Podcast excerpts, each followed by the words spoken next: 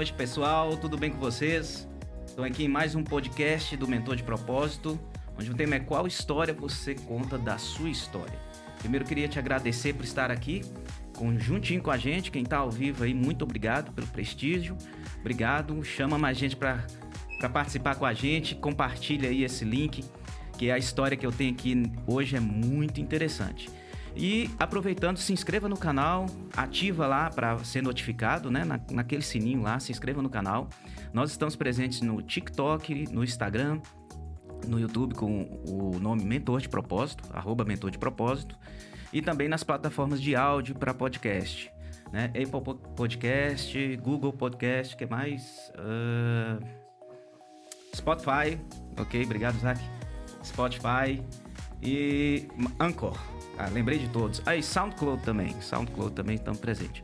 Hoje eu tô aqui com um fera do fisiculturismo, Júnior Choque. Seja bem-vindo ao Estúdio Mentor de Propósito, Júnior. De coração, eu já te agradeço por estar presente aqui, por ter atendido o nosso convite. Muito obrigado mesmo, de coração. Para nós aqui foi muito importante a sua vinda. E seja bem-vindo, cara. É, eu estou muito feliz com sua presença você poder contar a sua história, contar aqui um pouco de você, de onde veio e para onde vai, né? O que come, o como que come, vivem. como vivem hoje. e aí, ó, ó o, o, dia coincidiu, né? Na sexta-feira. aquele, aquele programa de Globo Repórter, fazer uma propagandazinha aqui, era muito legal. Cara, seja bem-vindo. Eu queria que você começasse contando sua história aí primeiro. Júnior Choque é apelido, né? Um apelido carinhoso. Mas e aí, qual o seu nome real e por que Júnior Choque? João, novamente aqui, né? Já tá a segunda vez que eu venho e dessa vez deu certo. É, né? isso aí. Que bom. Então, meu nome é Davidson, cara. Davidson Júnior Borges. E o meu apelido Júnior Choque, porque na época que esse apelido surgiu, acredite ou não, eu ainda tinha cabelo. Oh. Pode não parecer, mas é verdade, eu ainda tinha cabelo. E tinha um desenho na, na SBT que era de um personagem chamado Super Choque. Ah, e aí ele, ele tinha o cabelo meio que. Era como se fosse um Black Power, só que. que pra. Ah, sei lá, não sei explicar muito bem não. Mas ele tinha era uma. Um corte diferente. É, um negócio diferenciado uhum. aí. Ele tinha uma tampa de lixo que era como se fosse um skate voador e eu andava de skate na época. Uhum. E acabou que o pessoal associou e ficou isso. Desde os 14 anos? Desde os 14 anos. Que bacana. E pegou, né, cara? E pegou. Então, o pessoal só te conhece como Junior Shock. Exatamente. Virou seu nome real. É, hoje, se né? falar, ah, Davidson, ganhou na Mega Sena, ninguém nem sabe, só minha mãe. Ah, que legal. E você, você é palestrante, né? É também para-atleta. Uhum. Recentemente, a gente tem que falar logo de cara, né? Campeão brasileiro. Fala um pouquinho desse título aí que você... Foi mês passado ou nesse mês que foi? Foi mês passado. Mês passado. Isso. Fala um pouquinho desse título aí. Como é que foi? Cara, quando eu retornei aos palcos, eu voltei no Campeonato Mineiro, que aconteceu uhum. na última semana de junho, em Belo Horizonte. Fui campeão. E logo em seguida fui classificado para o Campeonato Nacional, né? O Campeonato Brasileiro. E me tornei campeão brasileiro é, em Vitória, no Espírito Santo, esse ano. O evento aconteceu no mês de julho. Isso, julho. Final de julho, né? Final de julho, é. E eu me tornei o primeiro atleta é, amputado na categoria especial a ser campeão no fisiculturismo. Poxa, que legal. É. Mas é, você concorreu com, com pessoas que não que não estavam que não têm dificuldade de locomoção, alguma deficiência? Não, não. não. A categoria é a categoria especial. Especial. Para atletas uhum. amputados. É. Essa categoria, uhum. por que, que essa categoria foi criada? Justamente para atender a demanda dos atletas também Sim. que são amputados e que gostariam de fazer parte do esporte. Como eu já era atleta anteriormente, essa categoria ela não existia. Ah, existia a categoria uh, cadeirantes, tá? Uhum. Que ela já tem alguns anos que está aí em em evidência, e eles criaram essa categoria justamente. Cara, eu acho até chego a acreditar que foi por conta minha, porque não tinha, né? Uhum. Então eles criaram para que eu tivesse a oportunidade de voltar a participar. Não que eu não pudesse participar com outros atletas, até poderia, sim. mas eu entro na desvantagem. Sim, sim. E se a gente quer uh, promover um esporte que, que promova a igualdade entre os atletas, é mais que justo uma categoria que faça com que cada um concorra de igual para igual. Uhum. E aí eles criaram essa categoria. E foi o primeiro ano que essa categoria entrou dentro do fisiculturismo. Então, digamos assim, fui tô sendo pioneiro do que tá acontecendo agora. Que legal, abriu portas então, né? Abriu portas. Abriu portas. E você coleciona mais de 18 títulos, não é isso? Exatamente. Que bacana, cara. Olha, alô patrocinadores, né? Alô, que eu tô aqui, olhem pra mim. Ô, gente, universo. olhe pro homem aqui que aqui- Montes Claros exporta coisa boa, hein? É coisa boa, além de piqui. É, isso aí. Parabéns, parabéns mais uma vez, né? Eu acompanhei lá. É, dei, seu- dei os parabéns lá, né? Eu fiquei muito feliz com sua vitória. E que venham mais títulos. Eu acho isso muito bacana e que você também consiga arrastar mais pessoas, Uhum. né? Principalmente da região, aquelas que você vê que tem potencial, né? Você como treinador, né? Você é um treinador, é um consultor também, acompanha de perto. Que venha mais, mais títulos e mais pessoas também da região nossa para Exatamente. para quem é de fora aí, nós somos aqui do norte de Minas Gerais, de Montes Claros, né? Princesinha do Norte. E aproveitando, falando da Princesinha do Norte, fala para mim um pouquinho então da sua infância. Você nasceu aqui em Montes Claros, Nasci, eu nasci em 89, cara, no mês de junho. Pra mim é o melhor mês do ano. Até hoje eu acho que é o melhor mês do ano, é o mês de junho. E tive uma infância muito, muito raiz. legal. De subir em árvore, de cair, de tocar a campainha e sair correndo, de tomar porrada, de dar porrada nos moleques. Coisa né? rara hoje. Coisa né? rara, é, de chutar o chão e arrancar a cabeça do dedão fora. Se for um menino desse hoje, vai falar que é encapetado. Não, Vai com certeza. É, Esse menino tem problema. exatamente. Primeiro que a, a realidade que a gente vive, às vezes até faz com que algumas crianças nem saibam o que é isso. É verdade. Mas a minha infância, ela foi uma infância muito divertida. Meu corpo é cheio de cicatriz, cara, porque eu tenho muita história. Legal, muita cara. história. Aprontei demais, brinquei demais. É, já, já, já fiz muita coisa que, assim, ah, ah, permitiu ter essa, essa boa lembrança, sabe? Essa boa recordação. E natural daqui de Montes Claros. Sempre vivi aqui. Teve uma, uma temporada que eu morei fora como modelo. Ah, sim. E aí eu morei em São Paulo um tempo, depois eu retornei pra cá e por aqui eu fiquei. E aí, de vez em quando, saio daqui, vou em algum lugar e tal, uma palestra, algo do tipo, ou uma viagem, uma férias. É, é isso. Aí daqui a pouco volta pra Aí casa com volta saudade. pra casa de novo. É. E na sua infância você fala que teve boas lembranças, né? Quem, quem, te, quem te criou, quem mais te marcou na sua família, na sua infância? Minha avó. Sua Eu avó. fui, eu fui criado com a minha mãe e com a minha avó. Eu não tive pai presente. Uhum. Então, minha mãe, ela saía pra trabalhar e a minha avó, ela ficava cuidando comigo, de mim, em casa. E uma das minhas primas também moravam conosco na época. E a minha avó era, era engraçado, cara. Minha avó era muito brava. Nossa, muito Ela te batia? Nossa, ela me deitava na porrada, cara. Colocava no, colocava no caroço de milho ou no feijão, Minha não? avó deitava na porrada. Não podia vacilar com ela, não, porque ela era estúpida. É daquelas que pegava o cinto, o chinelo e falava, passa aqui agora, passa. Exato. Não era daquela voz, ô meu netinho, meu amor, não. Ela era bicho pegando, mas ela, ela era divertida, sabe? Quando fui tendo mais perspectiva de, de maturidade na vida, eu fui entendendo os por, o porquê ela se comportava daquela forma. E depois Aham. acabei achando muita graça na forma como ela se comportava na vida. Mas as minhas referências foram mulheres. Mulheres de, de raça, né? Isso. Que legal, mulher de, de, de, de, de força, né? De Exatamente. coragem. Né? Sua avó e sua mãe. É minha mãe. Sua mãe, então, sua avó cuidava mais de você, sua mãe, então, estava trabalhando. Então, Sim. Passava o dia trabalhando.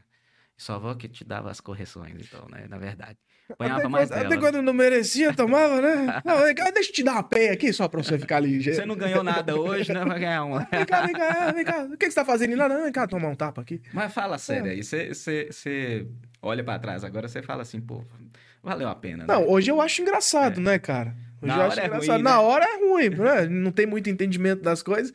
Mas hoje eu acho graça. Às vezes eu relembro de alguma coisa, eu converso com a minha mãe e falo, cara, minha avó era meio variada da cabeça, ela era engraçada. Ela fazia umas coisas que não tinham cabimento, às vezes, É? sabe? É. Ela era bem. Sua bem avó é viva ainda, não? Não, minha Já se foi. avó, cara, ela foi criada quando foi dito e haja luz. Entendeu? Ela é é de um tempo muito É? antigo. Ela, é ela era mais velha do que o céu, cara. Minha avó, ela morreu com 107 anos. 107? 107 anos. Caramba. A gente brincava na família, eu falava assim, cara, eu sei por que minha avó não morre. que, que ela não morre. É porque quando ela nasceu, a morte não existia. Então era uma lei que não valia para ela. Depois, é, né? não constava, né? Caramba, 107 anos. Hoje já tem uns 4 anos, eu acho, que ela faleceu. Mas ela era muito forte. Muito forte. Até hoje eu brinco, eu falo, cara, se minha avó tivesse viva nessa época da Covid aqui, ela tinha matado o vírus, cara. É, tinha, é, fácil. É ela tinha matado o é vírus. A, a, a, a avó da minha esposa morreu com 100 anos lúcida ainda, assim, batendo papo e querendo lavar louça. Sim. Sabe, assim, super viva, super viva. E sem dificuldade de, de locomoção, a não sei nos últimos dias, né, da vida, uhum. assim, poucos dias que ela passou internada no hospital, mas muito forte também. Eu, eu admiro, eu admiro quem tem na família aí centenários. Sim. Pô, cara, 107 anos. Significa que você vai viver muitos anos. Com certeza. Ainda mais que cuida bem da saúde. Exatamente. Né? Vai viver muitos anos. É, vai, você vai ser uma pessoa que não vai aceitar envelhecer. Não, não. Né? Não. Velhice tá, tá aqui, né, Júnior? Com certeza. Tá na cabeça, né? E aí, depois da sua, da sua infância, é, veio a adolescência, né? Qual foi seu primeiro, seu primeiro trabalho, seu primeiro momento de sair de casa? Você falou que foi muito raiz, brincou muito na rua e tal. 14 anos, 15 anos, mas começou a trabalhar quando você sonhava em ser personal trainer, alguma coisa assim, né? Hoje você é muito mais do que isso, né? Mas imagina ali na adolescência, se passou pela sua cabeça trabalhar nessa área. Você falou que foi até modelo, uhum. né? Foi. Eu não sabia. Não parece não, mas fui, cara. não, é modelo, é modelo, cara. Você tinha cabelo já? Ah, tinha cabelo. Tinha cabelo? Cara. Tinha, tinha. E aí, como é que foi? Seu primeiro momento que você teve que sair de casa? Ou João, eu trabalho? saí de casa, cara, já um pouco tarde, sabe? É? Já bem tarde, já ali, acho que com 20. Não sei, acho que 27, 28 anos eu saí de casa. Uhum. E. Aí fui morar sozinho e tal, fui fazer as minhas coisas, já era a hora já de sair do ninho. Mas não foi o momento que você foi para São Paulo, não? Né? Não, isso foi antes. É, eu tinha ido para São Paulo quando. pouco tempo depois de ter completado 18 anos. É? é. Foi novo ainda. Foi, foi. Sozinho? Aí, sozinho. Eu morei em uma república de modelos com lá. lá. Parou de transmitir, continua gravando. Beleza. Pode. E... e aí eu fiquei lá por cerca de nove meses, fiz alguns trabalhos de, de foto, de vídeo, aí depois eu retornei para cá dei continuidade em, em, alguns trabalhos aqui, aí eu dei uma encerrada na carreira. E uma coisa que eu percebi é, parece que quanto mais a gente faz esforço para algo acontecer, cara, aquilo parece que é difícil pra caramba. Quando você larga meio que o foco daquilo, uhum. Aí quando eu larguei um pouco de lado, fui fazer outras coisas, já não tava mais naquela vibe, aí eu percebi que as coisas estavam andando assim numa numa fluidez bem, bem mais leve do que antes. Eu já não fazia tanto esforço para as coisas acontecerem dentro desse contexto. Uhum. E nesse momento você já estava é, saindo desse meio de, de, de, de, modelo e foi, e foi atuar com, com que área? Você já estava trabalhando, né? Modelo foi um trabalho extra? Cara, modelo, modelo foi uma idealização de algo que eu acreditei que eu pudesse viver, sabe? Uhum. Só que. O que, não, que você achou da experiência? Cara, foi uma experiência bacana. É, é, é, eu falo que alguns trabalhos como modelo, como ator, algumas outras coisas que envolvem é, esse cenário, né, de maior visibilidade. Mundo artístico. O né? mundo artístico ele foge um pouco do que os olhos comuns veem. Uhum. Porque ao mesmo tempo que tem muito glamour, também tem muita coisa esquisita que acontece por trás dos bastidores. É, um mundo sombrio. É, também, um mundo sombrio, é. Tem muita sombra atrás da luz. Tem gente que tem que pagar muito caro, né? Muito pra poder caro, é. aparecer e tudo. Exatamente. Acaba entregando valores, né? Que, que deixa de ter valores, né? Uhum. Infelizmente. Os valores que cresce com eles, que a família ensina e tudo. Exato. E de repente tem que entregar tudo por conta do, do sucesso, ou da imagem, ou, ou da falsa impressão de sucesso até, né? Exatamente. E aí, depois disso, eu retornei para cá e fui fazer um, um, Aí comecei a estudar, fui fazer outras coisas na, na minha área profissional. Eu não comecei com educação física, eu comecei com psicologia. Uhum. E depois Quando Chegou a atuar como psicólogo? Não, cara, eu ainda estava na faculdade. Quando eu cheguei no sétimo período, eu saí da faculdade, fui fazer educação Mas física. terminando já, né? Tava, tava mais próximo do final do que do início. Aí eu falei, ah, quero fazer educação física, eu não quero mais isso aqui. Houve alguns, con- eu tive alguns conflitos no percurso que eu não Uhum. soube lidar Sim. e acabei migrando para algo que eu já fazia. Hum. Eu sempre gostei da psicologia, muito, muito. Psicologia, filosofia, sociologia são assuntos que é, é, puxam muito a minha atenção. Mas eu queria atuar de uma forma um pouco mais. ah, eu queria uma abordagem um pouco mais direta, sabe? Na, na, digamos que no ambiente onde eu conseguiria trabalhar outras situações com os meus clientes. Sim. Então, para mim, eu, eu entendi que indo para a educação física, eu conseguiria também colocar algumas coisas da psicologia ali dentro do treino, naquele momento. Eu Uhum. teria, assim, acesso a algumas coisas e receberia algumas informações dos alunos e eu entenderia melhor como eu poderia trabalhar com eles algumas emoções de forma que a gente conseguisse converter isso em resultado. Sim. E aí foi quando eu pensei, cara, é aqui mesmo. É, então você já estava com a, com a carga de, de conhecimento para a mente, né? Pro. Superficialmente, é, É. Nada como atuar, né? exato. Nada como atuar. E, e, e queria o resultado, queria que isso fosse voltado a resultado, é isso, então. Sim, eu, eu queria encontrar uma forma, é, eu mente, queria né? encontrar uma forma de gerar essa conexão com as situações, Uhum. porque hoje, como educador físico, eu trabalho tanto com pessoas do público comum e trabalho também com atletas de alta performance. Tenho atletas do fisiculturismo, Sim. entende? E o que que eu entendo com isso? O que que eu vejo, né? A minha experiência me, me permitiu ver é que ah, há situações das quais as pessoas não conseguem ultrapassar por conta de conceitos que não foram desconstruídos ou Uhum. ressignificados. Como treinador, eu consigo ouvir o meu o meu atleta, o meu aluno, Uhum. eu consigo criar uma estratégia com ele, consigo colocar aquilo em prática dentro e fora da academia, porque a academia é o momento onde eu estou lá. Então, eu observo, eu vou monitorando os comportamentos, vou usando, vou dosando ali um pouco de algo, um pouco daquilo, vou usando algumas estratégias. Fora da academia é quando eu começo a perceber através do feedback dele Aham. se aquilo está sendo funcional lá fora, no mundo lá fora, se ele também está conseguindo ressignificar isso lá fora. Porque enquanto eu estou do lado dando suporte, a história é uma. Quando eu não estiver do lado e for só ele e a sombra dele, ele precisa continuar o processo para que a gente consiga obter a performance desejada. E quando eu falo a performance desejada, nem sempre é o corpo. O Uhum. corpo, ele, ele tá muito em segundo plano. Eu falo mesmo uma questão de equilíbrio mental, Sim. que o cliente ele passa a ter essa percepção de si mesmo em relação àquilo que bloqueava ele, ele anteriormente, impedindo ele de ir para o próximo nível. Quais que são as maiores é, é, crenças ou bloqueios que normalmente chega para você? Quais, quais, quais que são os, as maiores, as falas principais daqueles que têm mais dificuldade de emagrecer ou de treinar, aquele que começa a treinar e para, aquele que não está satisfeito nunca com o corpo? Quais são os, ah, os paradigmas mais encontrados?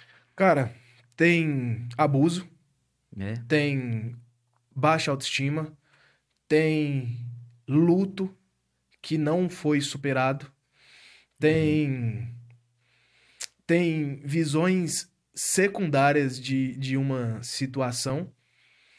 O que que seria uma visão secundária? Seria, por que que você quer emagrecer?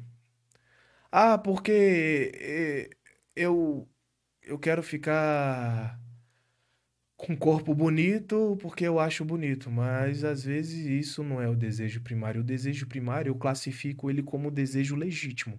É o Uhum. desejo que te motiva a fazer aquilo que você deseja. O desejo secundário, o que que seria? Uma, uma pseudo-ideia da realidade que não é. Sim. Então, às vezes, você não quer ficar forte para ter só um corpo bonito.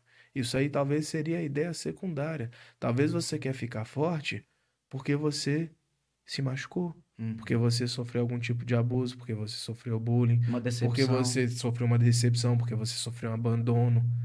O desejo legítimo, ele sempre vem como desejo primário dentro desse contexto. E o desejo secundário são as coisas que a gente classifica como primário. E às vezes ele sempre surge de uma forma errônea quanto à nossa vontade de fazer as coisas.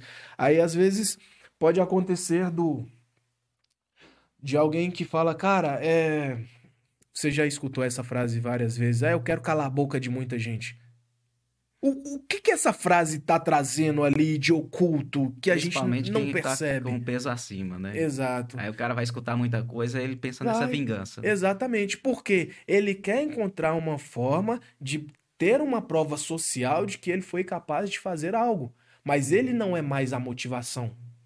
Ele pegou um sentimento, converteu esse sentimento, provavelmente em raiva, indignação, e faz com que esse sentimento seja o combustível para ele mudar de vida, mas ele entende que ele não tem que provar nada para ninguém. Aham. Ele tem que provar para si mesmo que ele já não quer ser quem ele era antes e não provar para o outro que ele realmente é capaz de mudar, de ter uma vida mais saudável ou, ou uma vida diferente da que ele estava levando.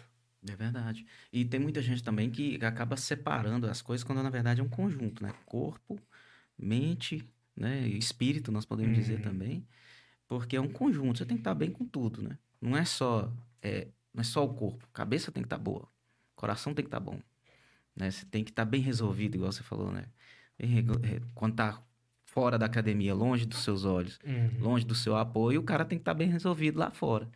Né? É um momento que ele vai enfrentar dificuldades, é um momento que ele vai enfrentar decepções, né? Vai enfrentar, é, às vezes, um sentimento mais pesado, alguma coisa, um problema no trabalho, um estresse alto, uma perda na família. Então, nessas horas aí que a mente tem que estar bem equilibrada, né? E as motivações também estarem E equilibradas, precisam ser as motivações corretas. corretas. E entender também que, que tem um processo, não é uma fórmula mágica, né? Sim, sim. Tem gente que só vê lá, é, se eu tomar essa pílula aqui, eu me transformo. Mas não existe isso, né, cara? É um Hum. processo, um processo diário, né? É, Não é de duas vezes na academia que vai fazer diferença, né? Exato. Cara, independente de como seja, falo, falo essas questões quando falamos de academia, de treinamento, de musculação, de bem-estar, qualidade de vida. Com atalho ou sem atalho, você tem que pagar o preço. Você tem que estar disposto a pagar o preço que você precisa para chegar onde você quer. Caso contrário, o resultado não vem. Não Exatamente. vem. Faça uma lipoaspiração e coma feito uma anta. Não vem. O resultado não vem, cara. Porque você vai tirar a gordura do seu corpo e depois essa gordura ela vai aparecer de novo porque você achou que aquele atalho, que eu nem vou chamar esse caso de atalho, mas sim um recurso, Uhum. aquele recurso como se ele fosse ser a resolução dos problemas, sendo que não vai. Você precisa pagar o preço. O cliente tem que pagar o preço. E é uma solução estética, não de saúde, né? É, porque de saúde o preço é maior, né? Isso. Você trabalhar ali todo dia. Tem gente que me pergunta assim, pô, você não vai comer o doce não, porque você não vai ser social. Me- Alguém falou isso comigo, né? Não vai ser social.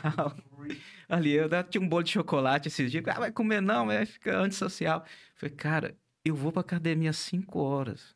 Eu passo uma hora e meia lá. Eu vou pagar um preço de uma hora e meia pra eu, pra eu, pra eu matar esse bolo aqui. Eu vou demorar uma semana. Eu suo muito lá eu matar esse bolo, cara. Eu não vou comer, não, porque eu cai por terra tudo que eu vivi na semana. Teve um período mesmo que, que eu malhei, aí quando chegava na, no final de semana, tinha um tal de um dia do lixo, né? Hoje eu não uso isso mais, não. Mas tinha um dia do lixo que podia comer o que quisesse e tal. Aí eu ia lá. Que tivesse, tivesse festa, eu ia comer, beleza. Aí o que, que eu percebia? Que eu ganhava muito peso no final de semana e eu demorava até a quinta-feira pra ficar mais ou menos perto do que eu tinha perdido. Eu falei, poxa, essa conta não bate, cara. Eu chego no final de semana, eu arraso a minha semana todinha. Eu tenho que tomar vergonha na cara mesmo. Eu tenho que tomar vergonha na cara enquanto eu não tô aqui na academia. Hoje eu já faço diferente. Hoje eu corto mesmo. Eu sou mais radical com relação a isso, porque eu entendo que o processo é difícil, né? É demorado. Tem que ser paciente, tem que enxergar lá na frente que você vai ter saúde, que seu corpo vai estar equilibrado e tudo, né? Uhum. E é difícil, né, Júnior? É difícil ter saúde e não ter saúde, né? É. É difícil, porque se você não tem saúde, você adoece e você arruma uma série de doenças até por cadeia.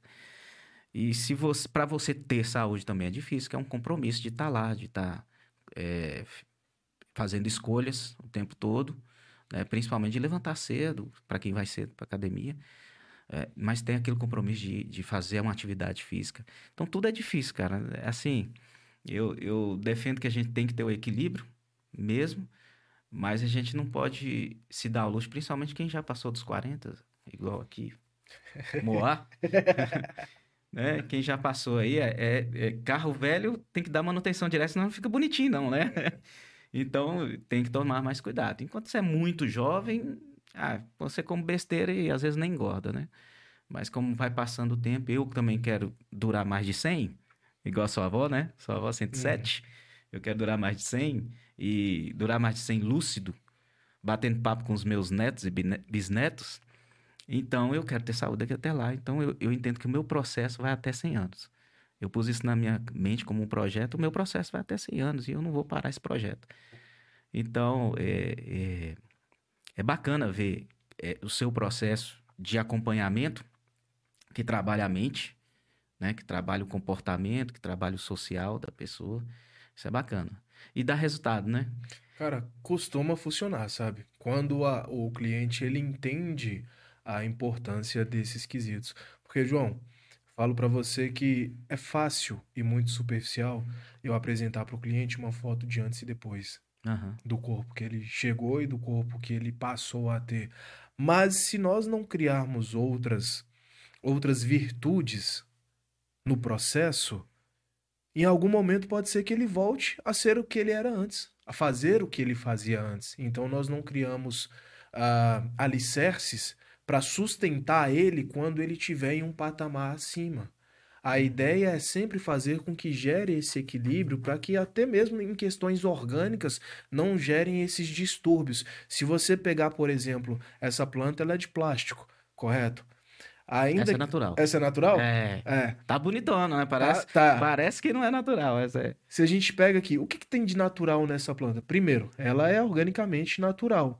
Você percebe que não há duas folhas em cada um desses talos, há sempre um- uma folha Sim. em cada um dos talos. Porque esse é o processo natural. Se porventura tivesse dois, ela já desencadearia algo que fosse, ah, ah, vamos colocar aqui, bizarro que Uhum. fugisse da naturalidade dela. E nós somos da mesma forma.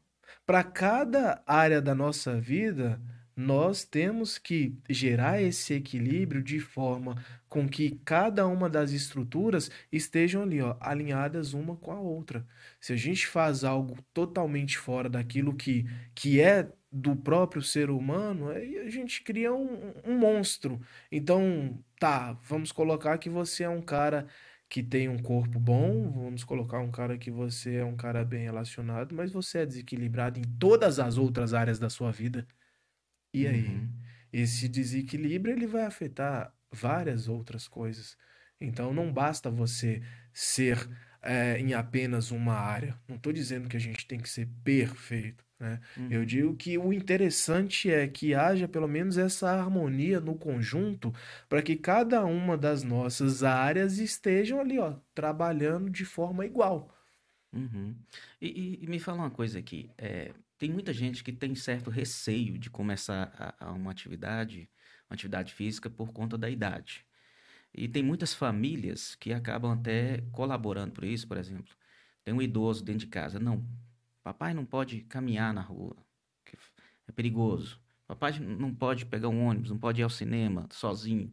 Então acaba limitando muito o idoso, ou quem está numa idade mais madura, ali é, 50, 60 anos, acaba sendo muito limitado, ou por desânimo, porque acha que, é- que não é o momento mais de fazer atividade física, porque, ah, tô velho demais, não é para mim, não. Tem muita gente que, que entra nessa barreira, né? Fala para mim se, se, se essa barreira, como essa barreira pode ser quebrada, principalmente na questão, você trabalha muito essa questão da, da, do paradigma, né? E esse é um dos paradigmas. Primeiro o cara acha que tá velho demais para essas coisas, né? E depois vem a família colaborando para isso, né? Cuidando, Sim. protegendo o idoso a todo custo. Não, não pegue peso, não, não caminhe, não, não faça isso, não vá sozinho. Que- como é que você trabalha isso com, com a pessoa que chega ali de meia idade para cima? Cara, essa pessoa, quando, quando ela, ela se apresenta para um profissional, primeiramente ela ah, deve informar o profissional o porquê dela estar ali. Sempre Quais o real são- motivo, Isso. né? Qual que é o motivo verdadeiro Aham. que você está aqui? Ah, foi orientação médica, foi iniciativa própria, foi a família, ah, como é que tá as suas questões mentais? É, por que que você está aqui? Então, quando há esse primeiro contato, eu falo que também há a necessidade e a, a sensibilidade do próprio profissional da educação física poder entender de uma forma mais ampla a forma como ele vai lidar com aquela situação. Porque tem gente que odeia academia, mas vai. Uhum. Não gosta do ambiente da academia, não gosta das músicas da academia, não gosta das pessoas que frequentam a academia, mas está lá. Por quê? Porque ela entende que nem sempre nós vamos fazer o que nós queremos ou gostamos. Mas se queremos ter vida, precisamos ter saúde. E essa saúde, ela vai ser criada através de bons hábitos, de uma boa alimentação, Uhum. de, de atividade física. Nem sempre é somente a, a musculação, né? Porque o treino de força, ele promove força em si. Uhum. Mas a pessoa também pode fazer, praticar outros esportes. E essas crenças limitantes que às vezes apara- aparecem dentro do, desse contexto, elas podem vir ou da família da pessoa, ou pode vir da própria pessoa. Por exemplo, vergonha. Você já parou para pensar o porquê que uma pessoa sente vergonha? Pensando no que os outros vão falar. Pensando no que os outros vão falar. Mas o que que fez aquela pessoa entender que vergonha é algo que faz com que ela seja bloqueada?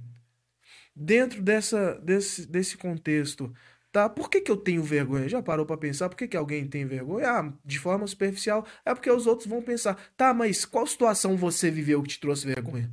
Qual situação que alguém próximo a você viveu que te trouxe uma vergonha adquirida pela sua própria experiência ou foi uma vergonha transferida de alguém que passou vergonha, te contou como foi ficar envergonhado e você absorveu aquilo para si? Fica imaginando, né, Isso. Aí é onde entra as habilidades do profissional. Tendo essa sensibilidade para poder ouvir e passar a segurança para o cliente de que ele vai estar sendo muito bem atendido. Já aconteceu comigo, às vezes, de ter clientes que odiavam fazer determinados aparelhos na academia. E eu perguntava, cara, por quê? E a pessoa, ah, eu não gosto de ficar nessa posição, não. Tá, tudo bem. Vamos fazer outro, não tem problema. Se você não quer fazer, não faz, a gente parte para outro. Mas assim, sempre respeitando a, a individualidade de cada um, o tempo de cada um, o limite de cada um, e fazendo com que essa pessoa sinta essa necessidade, nem vou falar vontade, mas essa necessidade de estar lá, porque lá é onde ela vai adquirir aquilo que ela está buscando. Uhum. Que é, é saúde, né? Um Saúde, corpo isso, legal. longevidade. Acabar com as, as gorduras viscerais, né? Exatamente. Longevidade, é isso mesmo que você falou. E todos têm, todos temos que ir atrás disso, né? Todos nós, né? A gente não pode. é, eu falo para minha esposa que é, tem uma série de, de coisas em nossa vida que nos fazem um bem por um longo prazo que ninguém imagina. Atividade física, leitura. Leitura, acho que é o melhor dos investimentos que a gente tem no mundo, que é, abre um mundo de possibilidades para nós. E experiências sensoriais. É um passeio no parque, é um- uma caminhada, é uma ida no cinema, é escutar uma música totalmente diferente que você nunca escutou, é sei lá o que, fazer uma pintura, ir num museu, ir num, num, num, num parque aí de, de, de, é, é, igual nós temos aqui o, o Parque Lapa Grande, é um parque de reserva, né? De, de, de coisas históricas. São experiências que transformam a nossa vida, né? Transformam, sei lá, pula de paraquedas, anda de helicóptero, qualquer coisa assim que você nunca fez, mas são experiências marcantes e que transformam nossas vidas. Aquilo serve não só para nós, para que o nosso, o nosso corpo se sinta bem, né? E que a gente tenha histórias para contar, Né? Eu conto história até hoje das minhas experiências vividas, as boas e as ruins, e o que eu aprendi com todas elas, e passo isso adiante para os meus amigos e recomendo, ó, vai mesmo e tal. Vai, vai no cinema, leva a esposa para ir no cinema, leva a namorada para ir no cinema, cara. Tem experiências sensoriais, leia um livro, né? Nós somos um, um dos povos que menos lê, né? Infelizmente. Não era uma coisa que a gente, é, a gente deveria... A gente não, não tem é, orgulho em dizer isso. Nós somos os povos que menos lê. E eu vejo, quando eu tô lendo, por exemplo, eu falo, cara, isso aqui eu não tinha ideia como é que era. Eu tô lendo um livro, tô lendo não, já li, né? Já li, agora tô repassando para os amigos, chamado Homem ao Máximo. Ele resgata valores dos homens que estão sendo perdidos ao longo da história, né? Do homem que assume responsabilidades, do homem que é corajoso, do homem que é, é, sabe cuidar daqueles que foram confiados a ele, né? Filho, esposa, é, namorada. Esses valores estão sendo perdidos. E aonde que eu percebo que os valores estão sendo perdidos? Quando eu estou lendo o livro, eu falo, poxa vida, isso aqui eu não faço mais. Né? A gente vai descobrir coisas, é outro mundo, tá ali dentro do livro é outro mundo. Né? Então, são essas coisas que vão transformando a nossa mente, fazendo bem para o nosso corpo, né? E fazendo com que a gente caminhe realmente para a longevidade. Que é, aí tem uma série de, de, de explicações científicas para isso, né? Que quando você está lendo, por exemplo, várias coisas acontecem no seu cérebro de, não sei, é, neurogênese e neuroplasticidade é uma característica do cérebro, né? É, mas uma série de coisas acontece que são coisas novas que estão explodindo na sua mente, na sua mente criativa, por exemplo, e aquilo ali te capacita, por exemplo, para ser melhor no trabalho, né? Ser mais criativo no trabalho, ser mais proativo no trabalho, ser mais proativo quando conhece alguém, né? Puxar uma conversa, ser mais desinibido e ter mais oportunidades na vida, né? Quem é mais desinibido tem mais oportunidades, né? Passarinho que vai na frente bebe água limpa, né, Júnior? Então, é, eu acho isso muito bacana, muito legal. Mas voltando aqui à sua história, você falou que é, você, no sétimo período, você saiu da psicologia e resolve trabalhar com uma coisa mais efetiva. Aí você foi direto para a educação física, né? Resolve trabalhar com uma coisa mais efetiva para dar mais resultado e onde você busca ali trabalhar a mente e o corpo numa coisa só, né? Mas o que que te fez ali? O que que te motivou? É, teve alguma coisa ali que aconteceu? Você conheceu algum teve algum processo, leu algum livro, participou de alguma palestra? O que, que te deu esse start, essa, essa mudança de, de, de chave aí? Cara, na já nesse finalzinho de, de faculdade de, edu, de psicologia, eu tinha iniciado a minha carreira como atleta. E aí acontecia de fazer várias viagens para ir competir, e quando eu voltava, eu tinha que resolver o que ficou para trás, né? Prova, trabalho, a, a, as obrigações acadêmicas. E alguns professores eles não entendiam isso. E eu acho que eles nem deveriam entender de fato. Uma das minhas professoras, Mônica Alves, ela falou: Cara, você tem que fazer o que você gosta, cara. Fica onde você quer, sabe? Vai fazer o que você gosta. E quando ela falou isso, parece que veio muito claro na minha mente. Eu pensei: É isso, cara. Eu, uhum. eu, não, eu não devo estar aqui. Não é aqui. Não é meu lugar. É, o meu tempo aqui já deu. E quando ela falou, vai fazer o que você gosta, eu falei, cara, é isso. Eu já estou aqui começando já minha trajetória como atleta e acredito que posso linkar o que eu estou começando a fazer com o meu trabalho no futuro. Uhum. E aí pronto. Às vezes eu, eu, bato um papo com ela, eu falo, cara, foi seu conselho que me fez seguir anjo, esse né, caminho. Né? É, porque eu acredito que se eu tivesse continuado na psicologia como eu estava, teria se tornado um processo muito penoso, porque eu já não estava mais contente onde eu estava. Uhum. Eu já não, já não me sentia parte daquilo ali. E essa ideia que ela me deu, pensei, é agora. Aí no mesmo semestre eu saí de uma, fiz vestibular, fui para outra, e aí pronto, concluí a graduação. Você escutou muito de outras pessoas? Ah, largou aí já Escutei. no último. Ah, por que você não termina? Sempre tem isso, né, Sempre. cara? Note como as pessoas elas tendem a opinar na nossa vida sem que peçamos a elas sugestão. É, É, é clássico isso. E uma. Isso é ridículo, cara. É muito ridículo. Ah, por que você? Por que não? Porque eu não quis? Porque sim? Porque. eh, A gente. É é uma, há uma necessidade enorme das pessoas ouvirem uma justificativa da nossa boca quando tomamos decisão, sendo que as nossas decisões, na maioria das vezes, elas dizem respeito apenas a nós mesmos. É verdade. É. Verdade. E quando temos, e quando as pessoas não perguntam, muitos de nós ainda caem no erro de justificar o porquê fez algumas coisas. E não é nem necessário. Nem necessário. É, o- a mania de justificar é o que nós estamos ainda presos a elas, né? Exatamente. Procurando, assim, dar satisfação. Sempre. Às vezes a pessoa não pergunta realmente, Não. aí você, não, eu larguei por quê, tal, tal. Não pergunta. Exatamente. Olha, eu fui pra para Vitória, aí eu parei um posto pra abastecer o carro. O cara chegou pra mim e falou assim: "Ô irmão, o que que te aconteceu?" Cara, tem hora que eu canso, sabe, de contar a mesma história o tempo inteiro. E tem hora que, quando eu não tô de muito assunto, eu falo, "Ô, irmão, eu nasci desse jeito. Porque quando você fala que você nasceu assim, pronto, acabou. Não tem porquê. Mas se eu falo que eu sofri um acidente, aí começa. Aí pergunta como é que foi. Foi de quê? Como foi? Mas você tava errado? Você tava correndo? Mas e a outra pessoa? Alguém morreu? E, e- é um questionário sem fim. Aham. Aí eu falei pro cara, "Ô, irmão, o cachorro me mordeu, velho. O cachorro me mordeu, arrancou minha perna, acabou comigo. O cara, não, você tá de brincadeira. O cachorro, falei, foi. Foi um pinche. Mordeu. Ca- Ó, arrancou, tive que cortar a perna pra baixo do joelho. Bicho é gigante. Ele, mentira, você tá mentindo. Aí, como eu já tava na resenha, eu falei, cara, deixa eu te explicar como é que foi a história. O cachorro que me mordeu era um pinche. Só que o cachorro tava com a boca suja.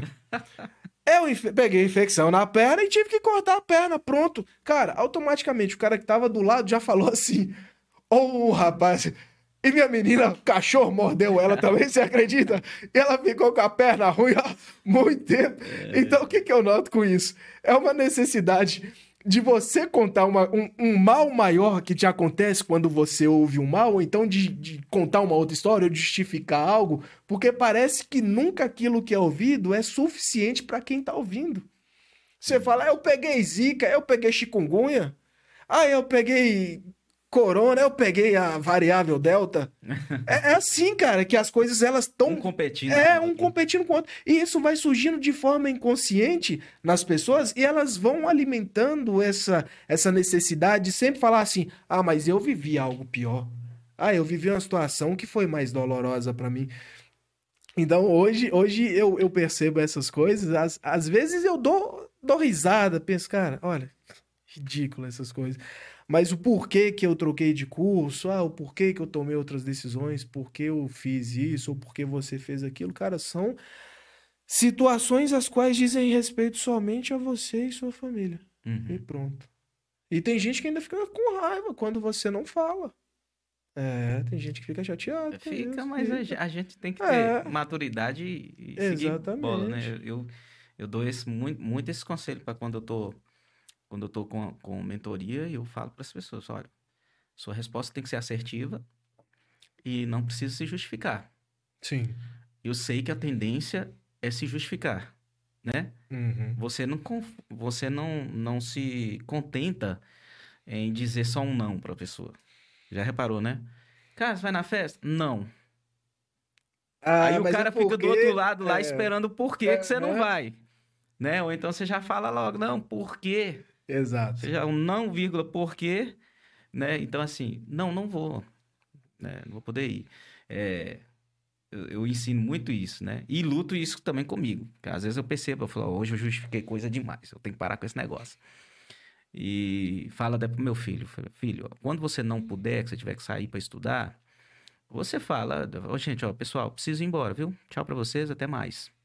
Você não vai dizer que precisa ir, porque isso, porque aquilo, porque qualquer coisa, qualquer justificativa que você venha apresentar nunca vai ser suficiente para quem tá ouvindo.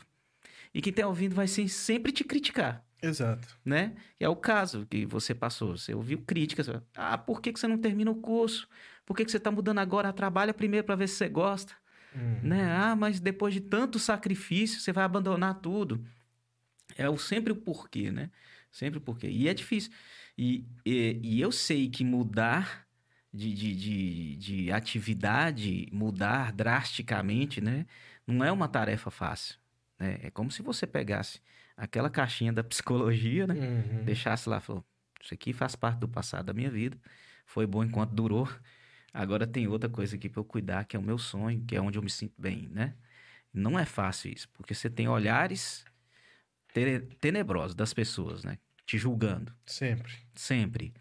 É, você tem é, é, não só aqueles que você convivia mais, mas tem os familiares, né? Você tem é, quem, para quem já está na, no- como na rede, quem já está presente numa rede, tipo Instagram, o cara vai mudar, o cara vai ser sempre ah, opa, você não estava mexendo com isso, agora você mexe com outra coisa, você não decide o que, que você faz. O cara tá tentando, o cara tá. Ou então ele tá seguindo o, o, o sonho dele.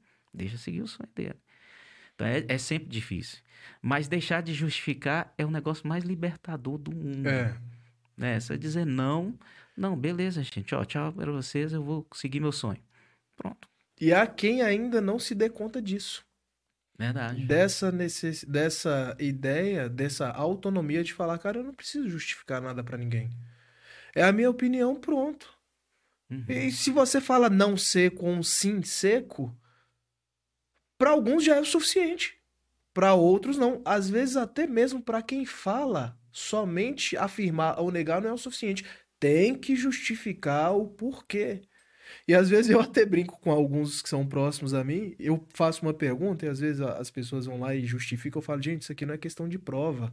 Não tem, justifique sua resposta, não. É, é só sim ou é não. Você é um professor mais light, é sim ou não? É objetiva com duas alternativas só. Somente. Verdade, cara, verdade.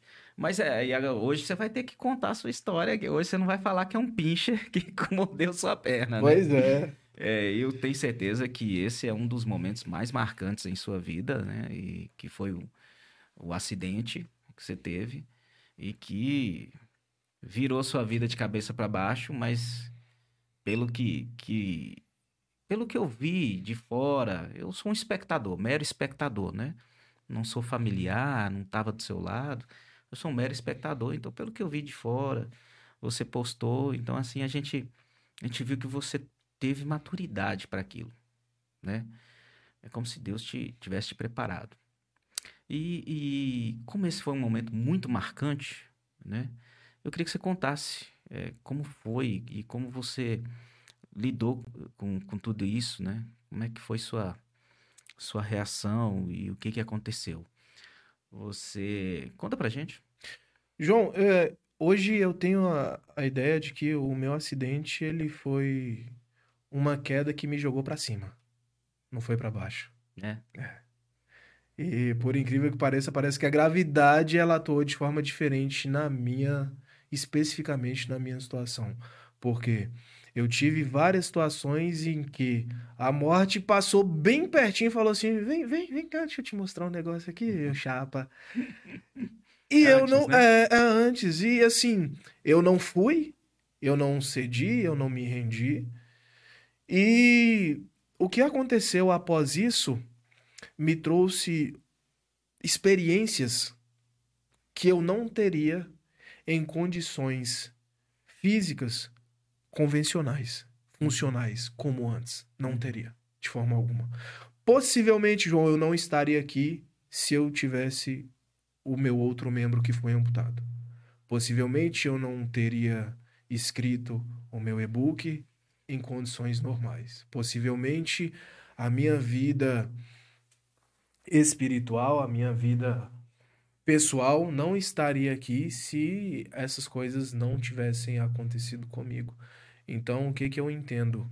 Ah, há males que vêm para bem? Sim. Vírgula. Depende. Uhum. Como eu vou classificar o que é mal e o que é bom para mim? Porque há pessoas que tendem a falar, ah, você perdeu uma perna, isso foi uma coisa ruim. Será que foi tão ruim assim? Será que foi ruim na sua perspectiva? Ou será se foi ruim na minha perspectiva? Porque nós temos observações diferentes em relação às coisas. Primeiramente, se eu te der um abraço, João, você vai colocar a sua cabeça abaixo do meu queixo. Uhum. Por questões de altura, eu tendo a ter uma visão um pouco além da sua só por conta dessa questão de Sim. altura. Você tende a ver o mundo de uma outra forma por questões próprias sua. E o que que eu entendi com esse acidente? Explicando rapidamente, estava me deslocando de Montes Claros para Porto Seguro. Quando eu, ultrapa... Quando eu cheguei pouco depois de Salinas, eu fui fazer ultrapassagem de um carro. Acabei, fui ultrapassar. Não, na verdade, eu fui olhar para ver se dava para ultrapassar o veículo que estava à minha frente, colidi num veículo que vinha no sentido contrário. Naquele momento, tive uma amputação imediata. E a partir daí tudo começou a acontecer muito rápido, de uma forma assim extraordinariamente clara para mim. E logo em seguida, depois do acidente, eu fui conduzido para um hospital, depois eu vim para cá e começou a rolar muita coisa na minha vida pessoal, muita coisa na, na, na rede social também em relação ao que tinha acontecido. Aí, depois de recuperado, fui para casa, um tempo em casa, peguei uma infecção, tive que voltar para o hospital, fazer cirurgia de novo, porque corria risco de ter que amputar um pedaço a mais da parte que já tinha sido amputada. Voltei novamente para casa, recuperado, coloquei a prótese. E aí, o que que eu vejo com tudo isso é que ah, a minha vida, ela ela começou a funcionar de uma forma que não funcionava antes. E talvez para quem esteja ouvindo isso e já tenha passado por uma, por uma experiência de acidente, vai conseguir entender melhor o que eu estou dizendo, é que há algumas coisas que passam a ter um significado mais profundo, outras mais superficiais. Uhum. E a minha vontade de viver hoje, ela é muito maior do que anteriormente. Porque, cara, eu sei o que é sentir muita dor. Eu sei o que é ver o sangue indo embora pelo corpo. Eu sei o que é ficar na expectativa de ficar esperando o socorro chegar. E quando hoje eu ouço a sirene do SAMU passando pelas ruas, eu lembro o quanto eu fiquei aliviado quando eu escutei esse barulho, porque eu pensei, vai dar tempo. Eu pensava isso. Eu fiquei uma hora, ó, do momento do acidente até chegar no hospital, passaram-se uma hora e meia. E o pessoal falando, não, a gente já ligou pro SAMU e tudo mais. Cara, primeiro sinal sonoro que eu ouvi do SAMU, falei, vai dar tempo. Eu já não tinha ideia de quanto tempo eu tinha passado no chão. Porque há situações, João, onde nós nos sentimos sozinhos. Uhum. Sentimento seu. Algo totalmente intrínseco a você. Sim. Uma coisa é você sentir, outra coisa é você estar por não ter ninguém. E eu me senti só, e eu estive realmente só, porque no momento em que eu acidentei, eu estava só. Uhum. E até que chegasse a primeira pessoa para poder prestar o socorro, eu pensava: será se alguém vai vir me ajudar? Eu não dava conta de fazer nada. Então, além de sentir, eu vivenciei o que é ser, Estar estar sozinho. realmente sozinho. E você pensou que chega... ia morrer nesse, nesse período até chegar alguém? Não, Em nenhum momento Não. você pensou nisso. eu não pensei que eu iria morrer, cara. Você ficou esperando, alguém vai chegar aqui. Eu pensei: alguém vai vir. Aham. Quem? Eu não sei. Porque eu até fiz uma sessão de hipnose uma vez para tentar voltar à cena do acidente, para recordar coisas que o meu cérebro falou assim: "Cara, vamos dar uma esquecida nisso aqui, porque isso aqui vai te machucar um bocado". É. É, Mas eu queria recordar isso porque o que que eu lembro? Eu lembro do barulho da carreta que estava à minha frente freando. Uhum. Eu lembro que eu tinha cortado uma carreta atrás. Mas eu já não lembrava mais dessa carreta que eu tinha passado atrás. Eu só lembrava da que estava na minha frente, porque o cara freava. Eu lembro que vinha uma carreta no sentido contrário, bem lá atrás, que foi na hora que meu capacete raspou no chão, eu só vi alguém vindo. E aí, pouco tempo depois, eu escutava o pessoal passando e falando assim: Jesus, olha o que, que aconteceu. O pessoal desesperado. Tinha gente que passava e parava, tinha gente que ficava falando o tempo inteiro: vamos pegar ele, colocar na caminhonete e levar para o hospital. Eu ouvia as pessoas dizendo isso. E eu falava com elas. Falava assim: gente, se o socorro vier de Montes Claros, vocês podem pegar e me levar no que vocês puderem aí. Mas se vier daqui de perto, eu espero. Mas o Uhum. daqui de perto tava quase 100 km de distância. Nossa, É, demorou, cara. demorou, Demorou mesmo. muito. Eu acho que a ambulância demorou umas uns 30 minutos pra chegar lá. E isso, sangue indo embora, depois que fez o torniquete que amenizou o fluxo. Mas a dor tava comendo solta. E eu conversando com o pessoal assim, tentando manter a minha respiração um pouco mais regular, para minha frequência cardíaca não subir, para eu não ficar agitado, porque eu percebi que a primeira vez que eu tentei conversar um pouco mais agitado, Hum. o coração começou a tá, tá, tá, tá, tá, tá, tá. e a Aí é respiração sangue. ficou ruim. Aí eu falei, não, eu não posso manter esse comportamento agora. Eu tenho que segurar a onda, porque senão eu vou desmaiar. Eu vou dar algum negócio aqui e vou ver Jesus. E não tá na hora de ver Jesus ainda não, né? E aí, cara, hoje eu tenho essas percepções dessas coisas e eu tento aproveitar ao máximo o que a vida me, me oferece, sabe? Eu não falo na questão de oportunidade, porque a pessoa que vive de oportunidade, ela fica esperando oportunidade de todo lado, de qualquer jeito, e tem oportunidade que vai te levar para um lugar muito tenebroso Uhum. sabe? Não é isso que eu procuro e nem que eu quero pra mim. Eu vivo vi- experimentando o que a vida tem de melhor pra me oferecer, o que eu posso filtrar dentro dessas coisas de melhor, pra que eu realmente me faça sentir vivo. Uhum. Teve momentos em que eu fiquei muito triste, teve momentos que eu fiquei chateado, teve momento em que eu pensei em tirar minha própria vida depois do acidente, porque o problema não foi o acidente, cara. Não foi isso. Nunca, o problema nunca foi o acidente, porque se você sofre um acidente e alguém te tira a dor física e a psicológica, você fica tranquilo, irmão, não faz diferença nenhuma. Mas a dor física, ela tava lá. E quando a dor física, apesar que a dor física ela nunca parou de, de, de existir, mas há momentos em que além da dor física vinha a dor psicológica, que é quando eu tentava fazer coisas comuns do meu dia a dia e eu não dava conta de fazer. Que era para ir ao banheiro tomar banho, eu precisava de ajuda, de Aí o alguém tempo todo uma comigo. decepção, né? Isso, eu falava, cara, mas, porra, um dia desse eu tava na academia fazendo leg press com 600, 700 quilos. Hoje eu não consigo caminhar, cara. Você vê quanto, o quanto eu tava aqui e a vida me fez ir lá Lá embaixo, no pó, né? lá no pó, e eu tava com 100 quilos, depois eu caí para 74 quilos.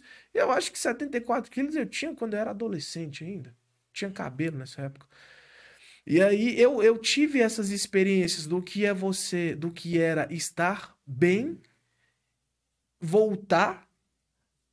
Voltar não, né? Porque eu nunca passei por isso. Mas ir a um ponto deplorável da, Uhum. da minha condição física e mental e depois ir subindo novamente, cara. Eu, hoje eu vejo que é como se fosse alguém que toma água de uma garrafa e essa garrafa vai esvaziando. Aí de novo outra pessoa vai lá e pega, vai no filtro, coloca a garrafa e a garrafa ela vai enchendo de pouco em pouco, até ela voltar ao nível que ela estava antes. Hoje eu vejo a minha vida dessa forma. Uhum. Porque tem pessoas que falam: ah, mas você foi muito forte, você foi muito calmo. Eu fui o que foi preciso ser. Eu não sou assim É todo Você dia. estava em situação de guerra, né? É. Era, você foi seu socorro ali, é, Exato. enquanto a ambulância não chegava, né? Uhum. Você que deu orientações, né, para pessoa. Você falou do torniquete. Foi Sim. você que, que ensinou lá a pessoa a fazer, né? Uhum. É, Pega lá um. um- Você, você, usou, parece que foi um, um, um cinto? Foi um Sim, cinto? sim. A gente tentou fazer com cinto, aí o cinto ele não deu pressão. Aí fez com uma corda. Acho que essa corda era até a corda do colete que eu tava usando no dia do motoclube. E é, tudo orientação sua, né? É. Então, assim, talvez se você não tivesse esse preparo e esse sangue frio, entre aspas, é, talvez você teria morrido lá mesmo. Sim, possivelmente. né? E, e a minha ideia é, ah, eu sou calmo assim o tempo inteiro. Não, não sou não, cara. Tem hora que eu sou um, um mar impetuoso. Tem hora que eu sou a própria tempestade. Uhum. Mas há situações em que eu preciso manter a calma. Não que eu seja assim o tempo inteiro. Ah, você é calmo o tempo inteiro, João? Não é não, João. Se você falar que é calmo o tempo inteiro, tem um negócio aí meio errado. Tem dia que você tá o furacão, irmão. Uhum. Tem dia que você tá pra colocar o bicho pra pegar. Mas naquela situação que era realmente importante você manter o controle, você manteve. E ótimo. Uhum. Tudo bem. Entendeu? Então eu precisei ser daquela forma naquele momento? Precisou. Eu sou daquela forma sempre? Não, não sou. Tem dia que eu tô agitado. Sim. Tem dia que eu tô bem mais calmo ainda do que aquele dia. Mas eu fui o que precisava ser naquele dia, que é o que eu penso em relação à forma como nós devemos nos comportar em relação às situações no nosso dia a dia. Eu tenho que ser forte todo dia? Não. Você não tem que ser forte o dia inteiro Uhum. todos os dias. Tem dia que é até interessante que você dê uma extrapolada aí um pouco, que você dê uma surtada mesmo, sabe? Põe pra fora, né? Põe pra fora, é, xinga quem tem que xingar, moço, briga, arranca o cabelo, sei lá. Enlouquece um pouco e depois volta no seu equilíbrio, porque a gente nunca vai saber o quão forte é o nosso barco se a gente não navegar no mar agitado às vezes. É verdade. Então, verdade. E, e- e você bem falou, né? É, Você foi é, o que precisava ser naquele momento, de urgência e emergência. É, tá, aí te levaram para o hospital, beleza, fizeram os, os tratamentos, né? Fez a cirurgia. né? Mas o grande choque realmente é quando volta para casa, né? sim. Eu tô, tô vivo, mas eu tô vivo sem ser uma parte do meu membro, da minha perna. E agora? Né? Eu acho que essa é a pergunta que deve ter passado você. E agora? Como é que eu vou fazer? E como você disse, as, as coisas que você fazia naturalmente, você já não dava conta de fazer mais. Né? Sim. Hoje, o que que eu não faço? O que eu ainda não tentei fazer? Somente. Muito se ouve falar de superação após situações trágicas, mas, para mim, Júnior Choque, uma palavra que é um, um que direciona a minha vida é adaptação. Adaptação para mim é muito mais importante do que motivação. A motivação A motivação ela é transitória, cara. Ela vem, ela vai. Tem dia que você não tá motivado, tem dia que você não quer fazer nada. Fala, ah, não vou fazer, não tô afim. É, E pronto, não é um negócio contínuo. Agora, a adaptação não. A adaptação ela tem que ser contínua. Uhum. Ah, hoje minha prótese não tá boa, não, que eu fiquei um tempo sem, sem usar a prótese algumas semanas atrás. Ah, e aí, o que, que eu vou fazer pra trabalhar? Aí de muleta, cara. Eu tive que ir de muleta trabalhar. Vários e vários dias seguidos. Agora, se eu não uso a palavra adaptação pra nortear a minha vida, o que, que eu ia fazer diante dessa situação? Né? Ah, eu preciso dirigir. Ah, eu não tenho um carro automático. Dá um jeito de fazer uma gambiarra num carro manual. Sim. Eu preciso criar adaptações para que a minha vida continue acontecendo. Diferente da motivação. Motivado ou não é uma história. Agora, adaptado ou não, se eu não estiver me adaptando às coisas que eu preciso fazer, aí a situação muda. Porque eu consigo fazer. Vamos colocar aqui. Ah, ah, você consegue dançar um forró? Cara, consigo do meu jeito. Uhum. Eu consigo sim, do meu jeito. Aí você consegue correr? Cara, eu consigo do meu jeito. Então eu consigo fazer tudo, cara. Mas do meu jeito. E eu não me comparo a ninguém. Eu não é, meço o meu tempo com o tempo do outro. Eu simplesmente faço as coisas agora do meu tempo, do meu jeito. E é isso. A vida que você adaptou. né? É, é a minha vida. Como Uhum. que eu vou fazer, querer viver a vida de outro de uma outra forma nas condições que eu tenho? É impossível, isso é loucura. E essa adaptação, ela realmente ela, ela é difícil, mas ela vai se tornando é, mais prazerosa à medida que com a mente a gente trabalha. Não, eu, eu preciso me adaptar, eu Sim. preciso dar um passo à frente. Tem muita gente que sofre acidente, é, tem uma lesão, por exemplo, tem uma lesão e ela para de caminhar por medo da dor, né? E aí o, a perna, por exemplo, tem uma lesão na- no joelho, vamos, vamos dizer assim. E aí a perna vai só definhando, definhando, porque ela tem medo até de caminhar. Vai caminhando, mancando, ou usa uma muleta.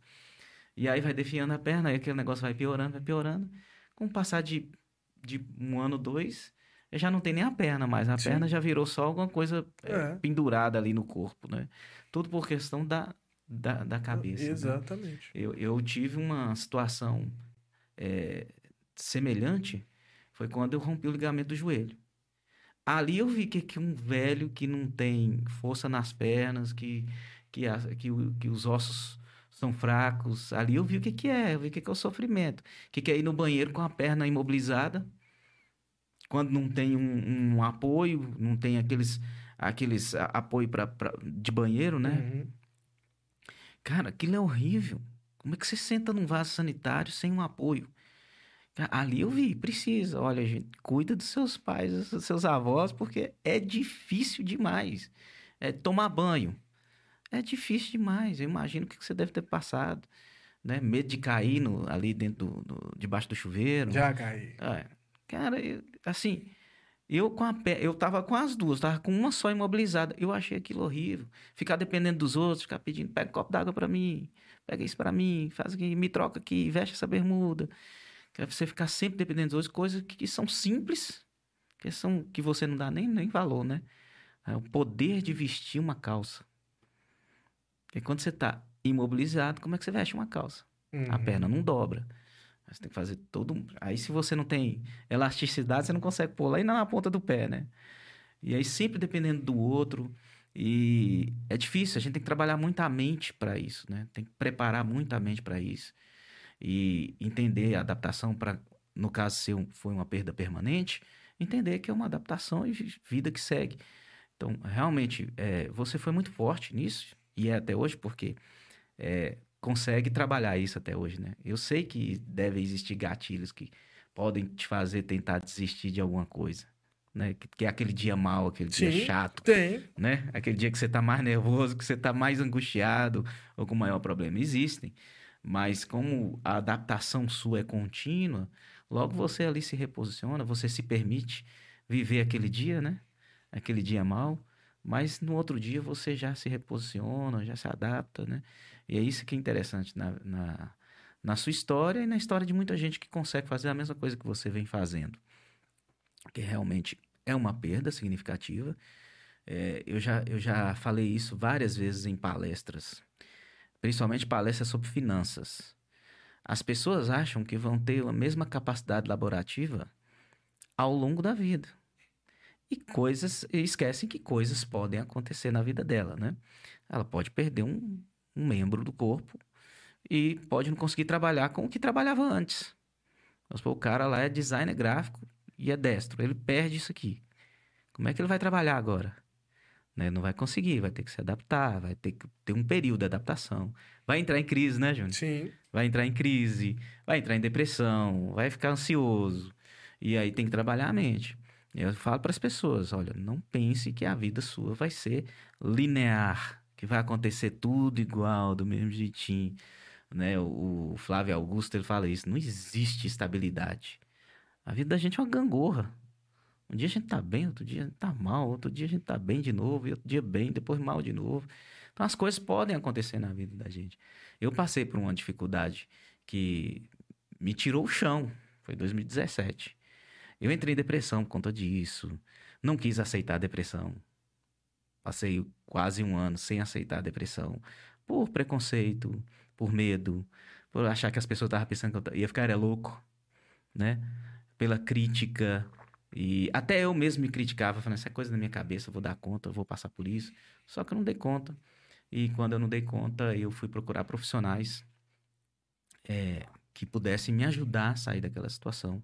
Levei muito a sério o tratamento, principalmente a psicoterapia, que eu acho que todo mundo tem que fazer. Então, vale a pena para qualquer momento da vida. E levei muito a sério a psicoterapia.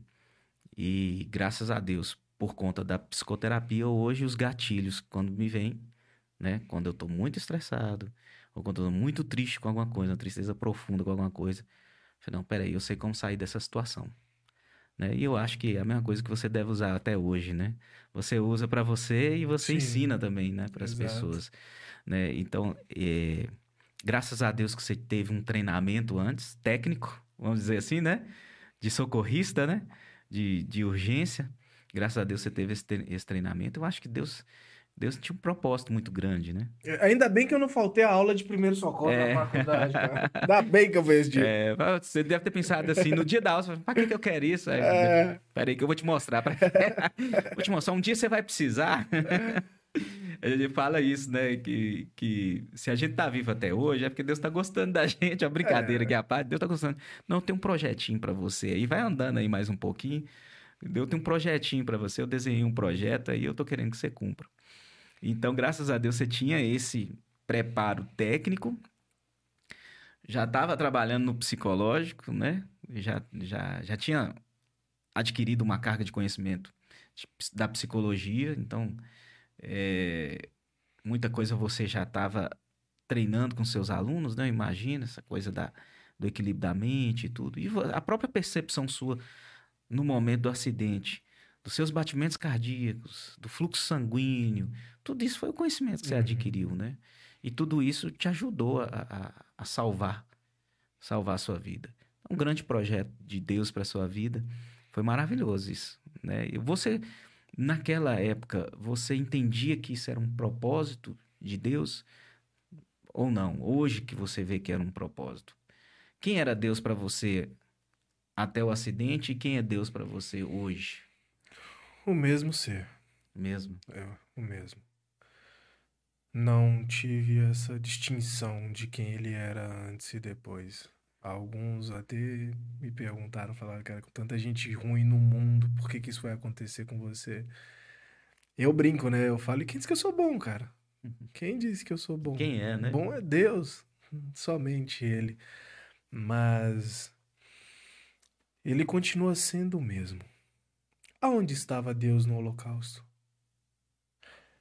Eu acredito que ele estava no mesmo lugar quando Jesus foi crucificado. Uhum. No mesmo lugar, exatamente. Aonde estava Deus quando estourou a bomba nuclear em Nagasaki, Hiroshima? No mesmo lugar onde ele estava quando você nasceu. Ele está no trono, cara. E é de lá ele vê todas essas coisas. Eu seria egoísta demais em achar que ele virou as- os olhos, a cara contra a, a mim, virou os olhos contra mim e falou assim: não, deixa esse maluco se lascar lá embaixo. Não, não penso nisso. Há quem chame de propósito, há quem chame de sina, há quem chame de destino, há quem chame de. ah, não interessa. Hoje eu vejo que se eu for buscar pelo contexto cristão, eu entenderia que tudo conspira para o bem daqueles que nele crê. Eu desejei isso para minha vida? Não, cara. Nunca desejei isso para minha vida. Mas há situações e há pessoas no mundo que elas vêm para ser o bode expiatório. Elas vão vir para acontecer isso aí. Ah, Vamos pegar o exemplo de Jesus. Cara, Jesus, ele, ele tava. Imagina Jesus no céu, cara. Sabe? Quieto, na dele, tranquilão. E aí, o pai fala assim: Ô Jesus, o que, que você tá fazendo? Ô pai, eu, eu tô quieto aqui. Vai ali pra mim. Tem uma missão ali pra você. Mas Por que eu, pai? Não questiona, não, só vai. Entende? E aí eu, eu vejo isso, a mensagem que ele deixou, os ensinamentos que ele deixou, são coisas que perpetuam a eternidade, cara. Não é algo que veio, que passou e que as pessoas se esqueceram, não. As pessoas ainda falam do amor de Jesus, falam da, da vida de Jesus, falam da vinda de Jesus. Todos reconhecem história. Todos dele. reconhecem isso, mas precisou ser Jesus. Uhum. Poderia ter pegado um anjo? Poderia, um arcanjo, um, um querubim, um serafim. Poderia, cara. A autoridade celestial era o que não faltava lá no outro mundo. Mas ele escolheu o filho dele. Da mesma forma que que ele me escolheu, que ele te escolheu, que ele escolheu alguma outra pessoa, talvez a gente não alcance a mesma proporção que Jesus alcançou, porque não tem como, né? Não, Uhum. não tem como.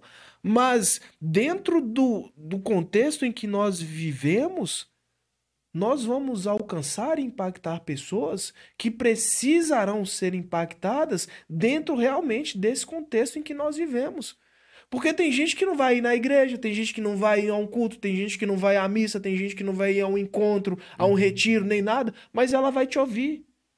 E te ouvindo, ela vai ver nos seus olhos a imagem de Jesus, cara.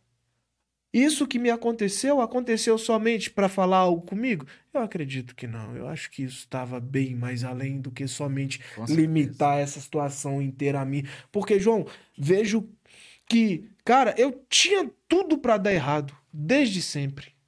Desde sempre. Tem coisas que eu não me sinto à vontade para contar aqui no podcast. Uhum. Mas desde sempre a minha vida veio para dar errado em várias situações. E mesmo diante dessas situações que poderiam ter dado errado, cara, eu tô sendo livrado, eu tô sendo separado, sabe?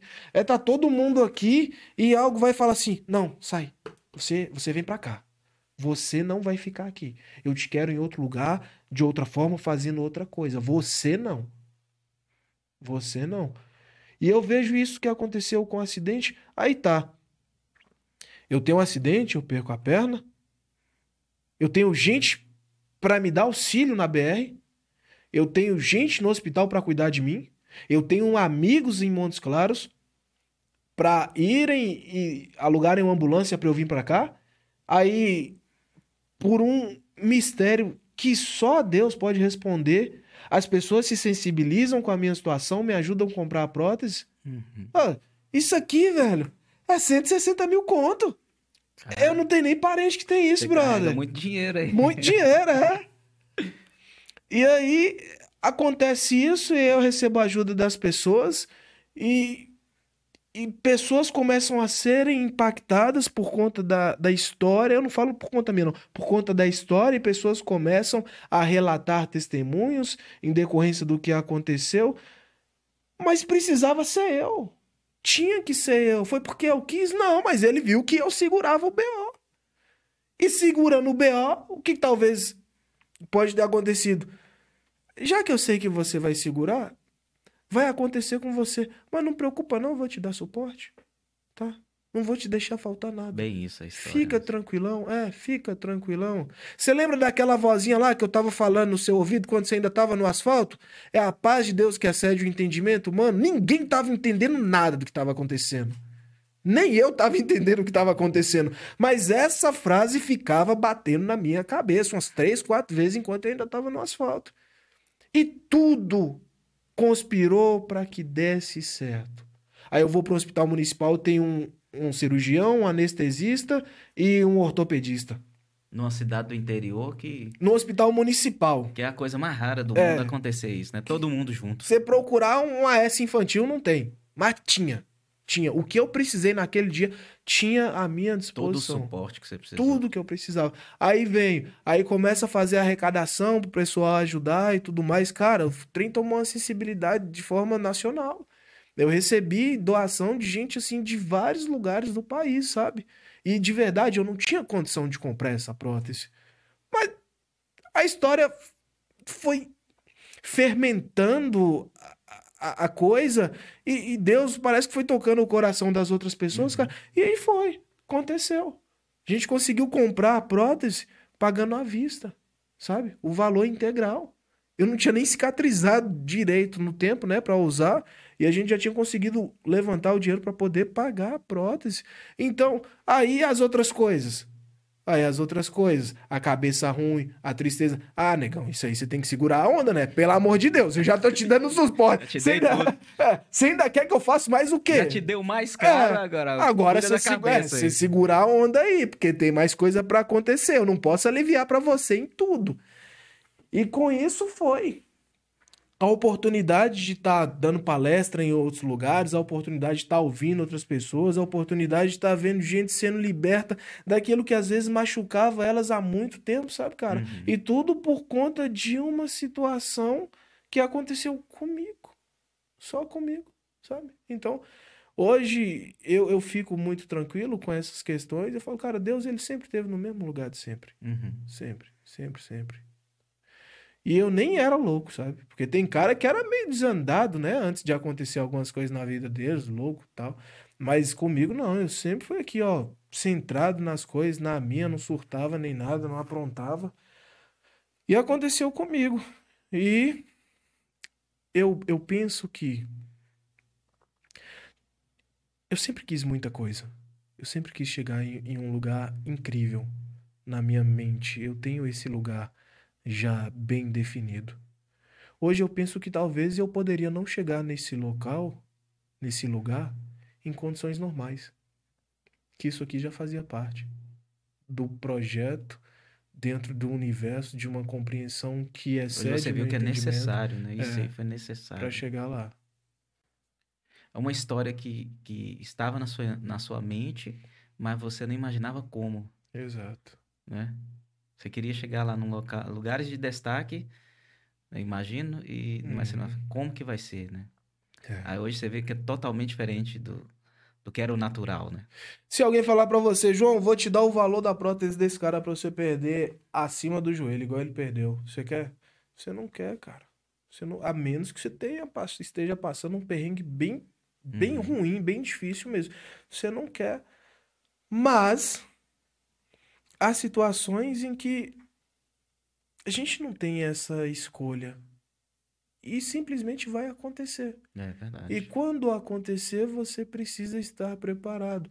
O, o- o meu pastor, ele falava assim, teve um culto, cara, 2017.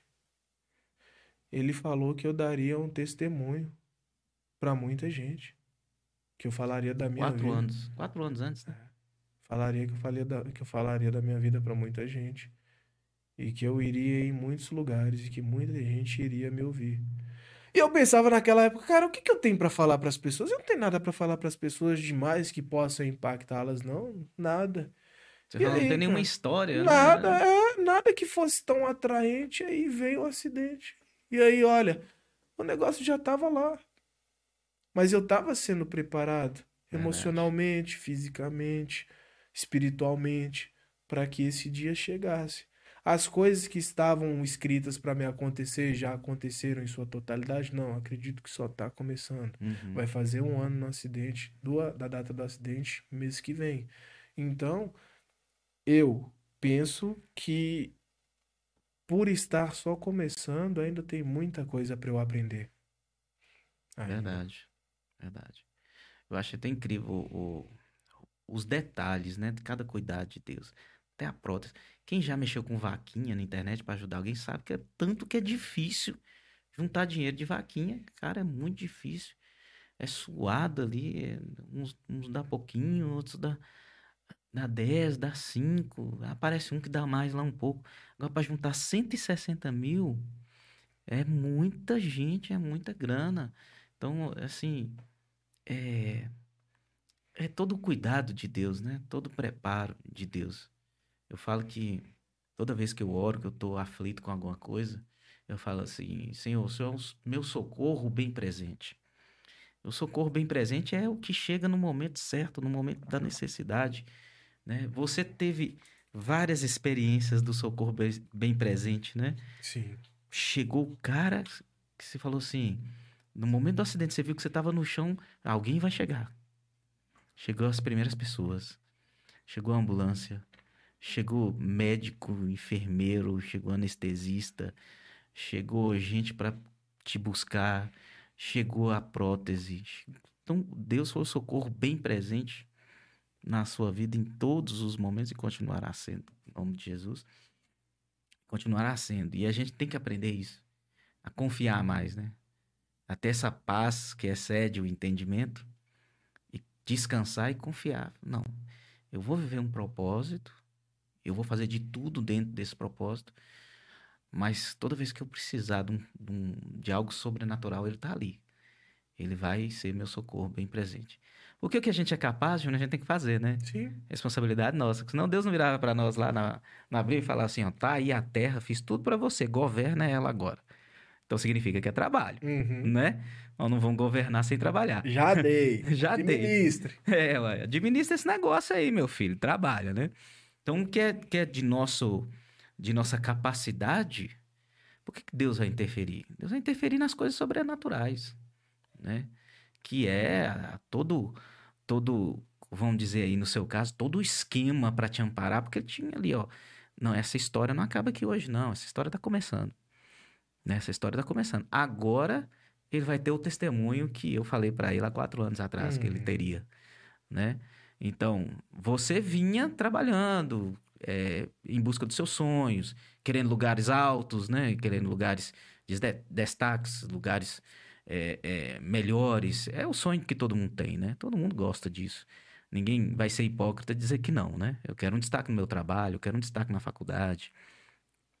Então, você vinha cumprindo o seu propósito humano, né? Eu vou trabalhar, eu vou perseguir meu sonho, vou viver isso aqui. Aí vem as coisas sobrenaturais, né? Sim. As coisas sobrenaturais. Por isso que a gente tem que ter essa paz mesmo. E para entender que Deus realmente é aquele socorro bem presente. Eu estou aqui, eu não vou morrer, porque Deus é o meu socorro bem presente. Já chegou o que eu esperava. Né? E é assim na vida de todo mundo. Né? A gente tem que ter esse, isso em mente. A gente viver uma vida mais leve, mais equilibrada. Né? É uma vida onde os bons momentos, os momentos de bonança sejam maiores do que os maus sejam maiores que os momentos de angústia, de depressão, né? momentos como você disse aí de tentar, cara, passou pela minha cabeça tirar a vida. Passa pela cabeça de muita gente, muita gente não tem coragem de contar. Mas passa, já passou pela minha, passa pela, já passou pela de amigos meus, né? E muita gente não sabe que passou, só eu sei que eu sou amigo íntimo, sabe? E eu entendo o que, que ele passou. Um dia que ele um amigo meu confessou isso pra mim, falei, cara, eu te entendo. Ele assustou. Você me entende? Eu falei, te entendo. Pô, achei que você ia me criticar. Eu falei, não quero que você faça isso. Mas eu te entendo. Eu entendo a angústia que você tá passando. Aí, eh, mas você vai vencer isso aí. Aí, dando a palavra, né, pra ele lá animar. Você vai vencer isso. Esse é um momento da sua vida. Tá aí de boa com a vida, cara. Tá de boa com a vida. Feliz que só me manda piada todo dia. todo dia. Me manda três, quatro piadas feliz da vida. Então, assim, são momentos na vida da gente, a gente passa, né? Momentos ruins, momentos. Ninguém tem essa vida ótima, essa vida super equilibrada. Não existe isso. Imaginar um negócio desse é perda de tempo. Alguém vai perder um ente querido, alguém vai ter um, um acidente, alguém vai passar por um momento. Eu, eu fui sequestrado. Um mito. Eu achei que eu ia morrer do coração. Eu não achei que eu ia morrer de um tiro. Porque a, a, a, a arma estava na minha cabeça, eu deitado. Passei a noite assim. De nove da noite até sete horas da manhã. Deitado com a arma na cabeça. O cara sentado assim e a minha cabeça entre as pernas dele no chão e a arma na cabeça. Meu coração batia aqui, cara. Tão forte, mas tão forte que eu achei que ia morrer do coração. Eu não achei que ia morrer de um tiro. Ou de qualquer outra coisa. Mas do coração eu achei que ia morrer. Eu nunca vivi isso nem de perto. Nunca vivi isso nem de perto. E agora eu tô aqui, minha família não sei onde é que tá. E aquela angústia, aquele negócio. Eu poderia ter ficado louco com aquilo e abandonado meu emprego. Tá certo que no primeiro dia eu falei assim, ó, prefiro ser carroceiro, não desmerecendo, mas assim, em relação ao que eu trabalhava, né? Eu prefiro trabalhar na rua do que voltar pro meu trabalho. Cara, 15 dias depois eu tava de volta pro meu trabalho. Eu tinha que me adaptar. Precisava do meu trabalho. Foi fácil? Não. Foi horrível. Foi horrível. Horrível. Eu lembro de cada, cada imagem, cada flash. Eu lembro do momento que eu reencontrei minha família no outro dia de manhã, às oito e meia da manhã. A minha esposa toda suja, que passou a noite na beira de um, de um rio. É, minha esposa suja, meu menino de, tinha um ano e meio na época, todo sujo, de mato, de, de cortado, picado de inseto. Eu lembro de cada imagem, eu lembro de cada momento. Foi um trauma na, na minha vida. Eu poderia ter ficado parado nesse trauma, né? E vivido essa depressão, esse, esse trauma até hoje. Poderia, mas eu não, não quis viver, quis. Eu falei, eu preciso me adaptar. E nada como encarar a realidade de novo, né? Uhum. Nada como encarar. Quando eu voltei pro trabalho, foi difícil. Os primeiros dias foi horrível. Tive que ter novos hábitos, né? E me policiar mais. Depois disso, já até tinham tentado me sequestrar mais duas vezes. Mais duas vezes. E graças a Deus, Deus. Eu tenho testemunhos maravilhosos para contar. Da ação de Deus, assim, me livrando dessas coisas. É, e graças a Deus, Deus me livrou e eu pude ver a mão de Deus, o socorro bem presente. E em cada situação dessa, eu tive que me adaptar.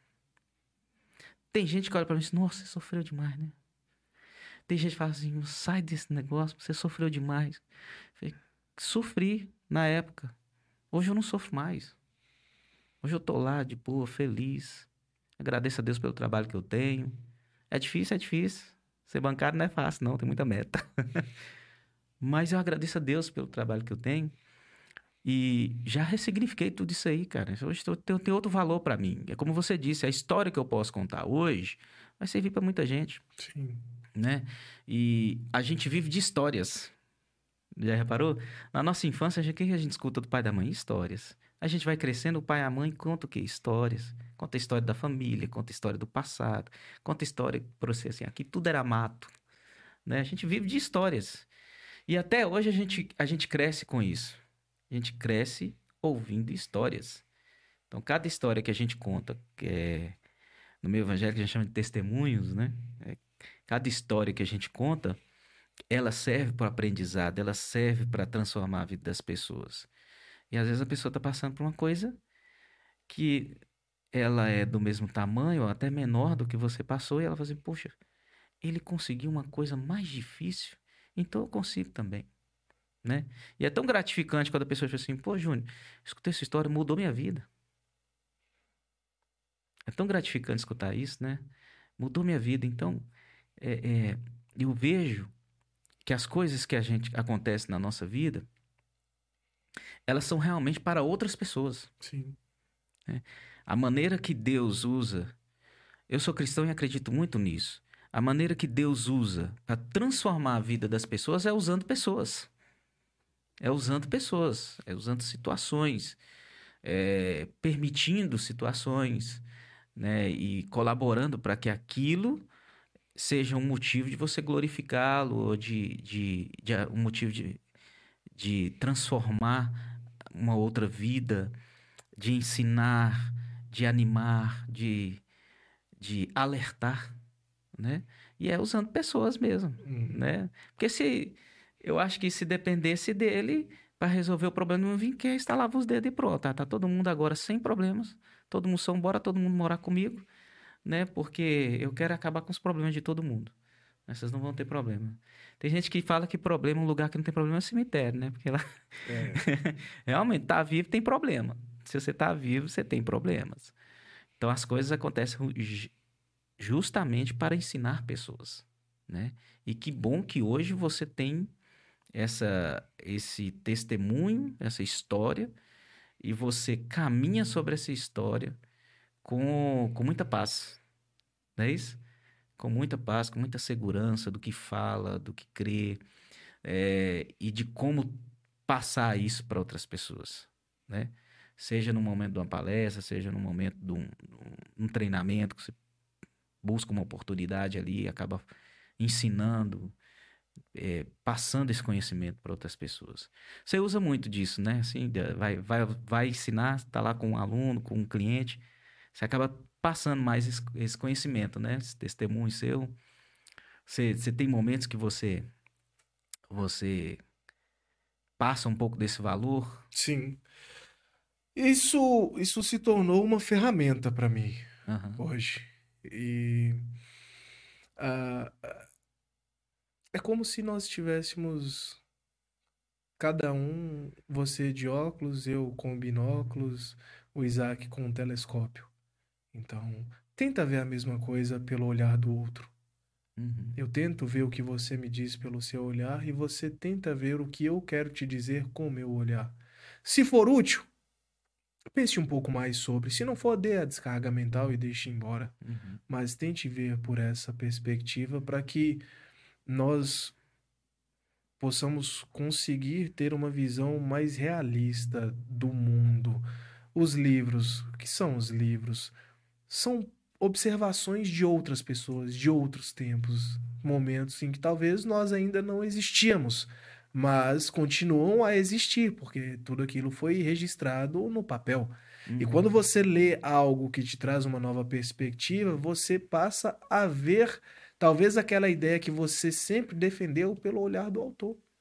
E essa ideia vista pelo olhar da outra pessoa pode fazer com que você dê um novo significado ou até mesmo abandone a sua ideia antiga, Sim. porque aquilo já não te serve mais. Veja bem, somos o que somos porque tudo aquilo que aprendemos no- nos trouxe até aonde estamos. Mas se quisermos ir para um outro lugar, um lugar melhor, teremos que trazer novos conhecimentos que nos permitirão ir para um nível superior, certo? Então, você é o que é com base no que você viu, viveu e experimentou até hoje. Se você quiser ir para um nível acima, por exemplo, dentro da sua saúde, do seu físico, você tem que olhar o mundo com os olhos que talvez eu possa te, te emprestar para você ver Sim. que é os olhos da longevidade, da saúde, os olhos da suplementação, da alimentação saudável, para que você possa enxergar o que eu estou te dizendo. Caso contrário, você seria um louco desejando algo que você nunca viu e que você nem sabe se de fato existe. né? Porque todas as coisas, até li uma vez, não sei quem foi que disse isso, mas de- no, no que eu li dizia que tudo aquilo que nós queremos elas tendem a existir duas vezes. A primeira vez no nosso pensamento e a segunda vez quando a colocamos em prática.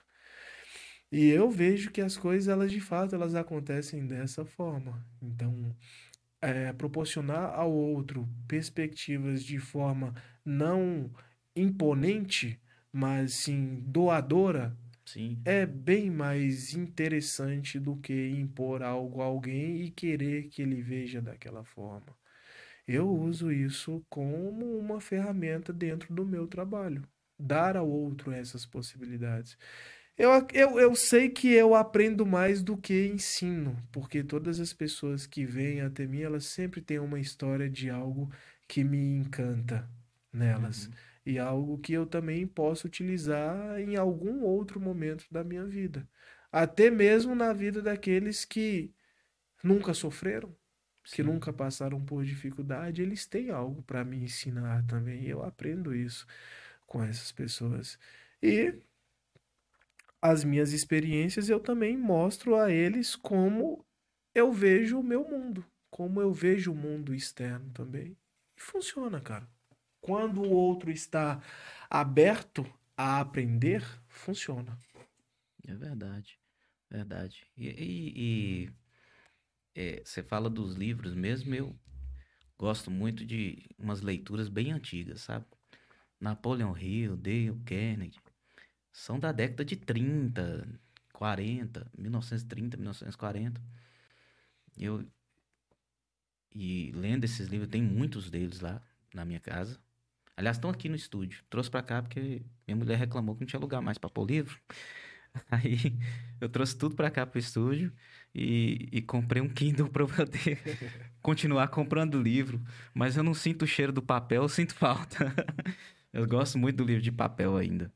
Mas esses, esses livros, esse conhecimento desses caras, o que eles imaginavam existir ou que viesse a existir, o que eles supunham existir na década de 30, hoje são realidade. Hoje é uma realidade. E os melhores eh, atuantes da área, tanto motivacional, administra como gestão de pessoas, eh, liderança, os caras só se inspiram nesses autores. São autores muito antigos, mas que a realidade que eles viviam e o plano deles para o futuro hoje é essencial. Hoje é essencial. É, um, um dos conceitos que ele falou, eu acho que foi até ele que falou isso aí, que a coisa nasce, o Napoleão Hill, que a coisa nasce primeiro na, na mente, depois ela é transformada, ela é realizada. né? Então, primeiro tem que nascer aqui. né? Ela tem que ser idealizada. Você tem que imaginar. Você tem que imaginar você recebendo um prêmio. Né? Você sendo campeão. Você tem que imaginar você sendo campeão. É, porque senão você nunca chega lá. Né? Esses dias eu, eu tava com um grupo de amigos e falei, olha aí o preço de uma BMW X6 aí. Aí um Rio lá, falei, olha aí que eu tô querendo comprar. Cara, 900 e... Era 900 e alguma coisa. Mil. Eu tô querendo comprar. Aí todo mundo riu mesmo. Uai, cara, eu tenho que querer primeiro. Mesmo com dinheiro, se eu não tivesse o dinheiro e não quis, se eu tivesse o dinheiro e não quisesse comprar, eu não ia comprar nunca. Mas primeiro eu tenho que querer, eu tenho que idealizar, eu tenho que sonhar, eu tenho que acreditar que isso pode, possa ser possível um dia. Então as coisas primeiro nascem aqui. E esses caras defendiam isso assim ferrentemente, é, a, a ferro e fogo, sabe? Tanto que eles criavam, criaram a ideia do mastermind, que era um grupo de pessoas que se juntavam para ter ideias e debater ideias que para aquela época era impossível fazer, mas que eles viram que era possível, que era primeiro nascer na mente e depois realizar. Realizar. Então a gente tem que passar isso para as pessoas mesmo, para fazer as pessoas crescerem, pra, é, mesmo que seja de uma forma indireta, né? Que às vezes a pessoa não está aberta a receber, você acha que não. Mas o fato de você falar de uma forma indireta, de você viver do lado dela ou ser testemunha viva de uma coisa que aconteceu, aquilo ali faz diferença na vida da pessoa. Eu escutei de uma pessoa uma vez, é, numa despedida de, um, de uma das agências que eu trabalhei, que ela falou assim: eu, eu te admiro porque depois de tudo que você passou, você conseguiu manter o equilíbrio. Você conseguiu continuar sorrindo, continuar a vir trabalhando, continuar a pegar na mão do cliente e dizer seja bem-vindo. Você não se deixou abalar. Eu te admiro por conta disso.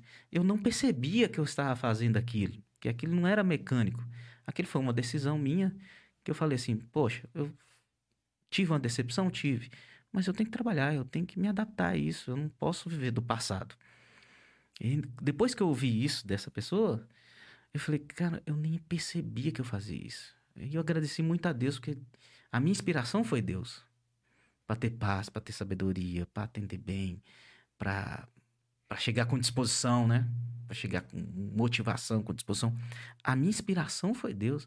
Então, assim, mesmo que eu não cheguei e ensinei para a pessoa diretamente, mas indiretamente eu fui uma coisa boa para a vida dela. Eu fui um exemplo para a vida dela. Então é esse conhecimento mesmo que a gente que a gente tem que passar ele faz parte dessa, dessa nossa história, de honrar a nossa história, né? E eu vejo que você honrou muito a sua história, tanto nos momentos ruins e difíceis, que você falou assim, eu, não, eu tive momentos que, que, que eu vivi que eu não gostaria de ter vivido, né? E tanto no momento de angústia, de dor, você honrou, adaptou e agora consegue passar a boa mensagem, não é isso? A boa mensagem que Deus quer, que eu entendo que Deus quer que você passe para as pessoas, é, é justamente essa. Honrei minha história, vivi minha vida, é, passei por esse perrengue, né? Esse perrengue, uhum. não sei, perrengue é uma palavra muito fraca para isso. passei por esse trauma é, e agora eu tenho uma história para contar, né? E que essa história faça diferença na vida das pessoas. Muito bom, muito legal isso aí. Júnior, é, que, que você deixa de mensagem? Nós estamos chegando ao final aqui do nosso, da nossa conversa e eu queria que você deixasse uma mensagem é, para as pessoas, principalmente aquelas que pensam que não vão conseguir. Uma mudança nas suas emoções, uma mudança. Vamos deixar o corpo por último, né? Sim. Porque primeiro é a cabeça, cabeça, coração. A gente, a gente, na nossa cultura, a gente separa isso, né? Mente e coração. Sei que eles andam de mão dadas ali, mas que mensagem você deixaria para essa pessoa? Nós não somos o que nos acontece, de forma alguma.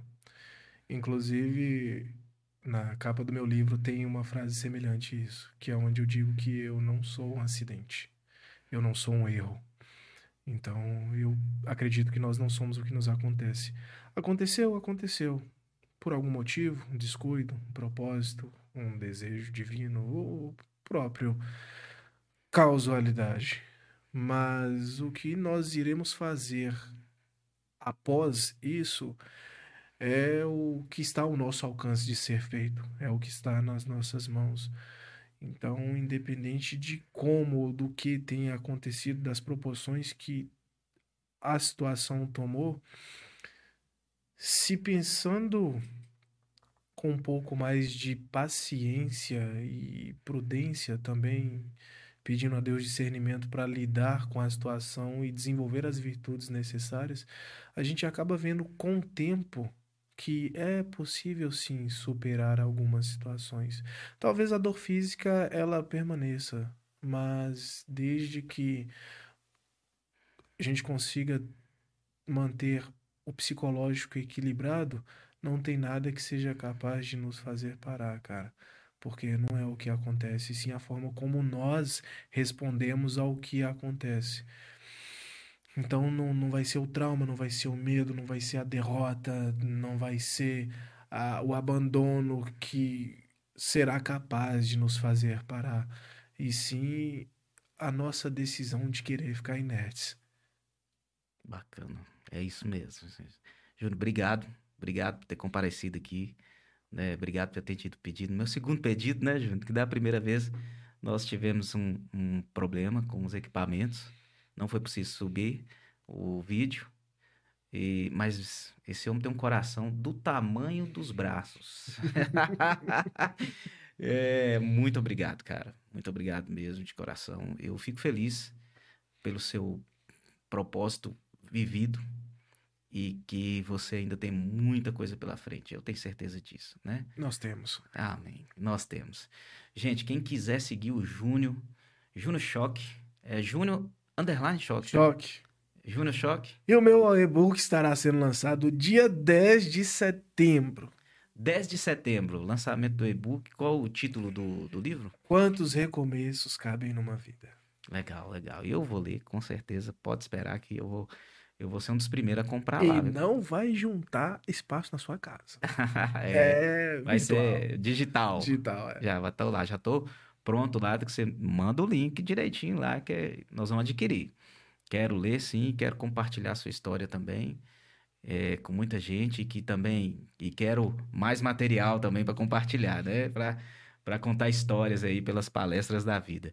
Muito obrigado, pessoal. Muito obrigado por estar aqui com a gente. Júnior, mais uma vez, de coração, obrigado. Siga o Júnior lá no, no Instagram, só o Instagram, né? Isso. Sua, sua rede principal lá. Ele tem muito conteúdo bacana, então pode seguir lá que esse aí recomendo, recomendo. Muito legal o conteúdo dele. Convida ele também para palestras, convida ele para falar.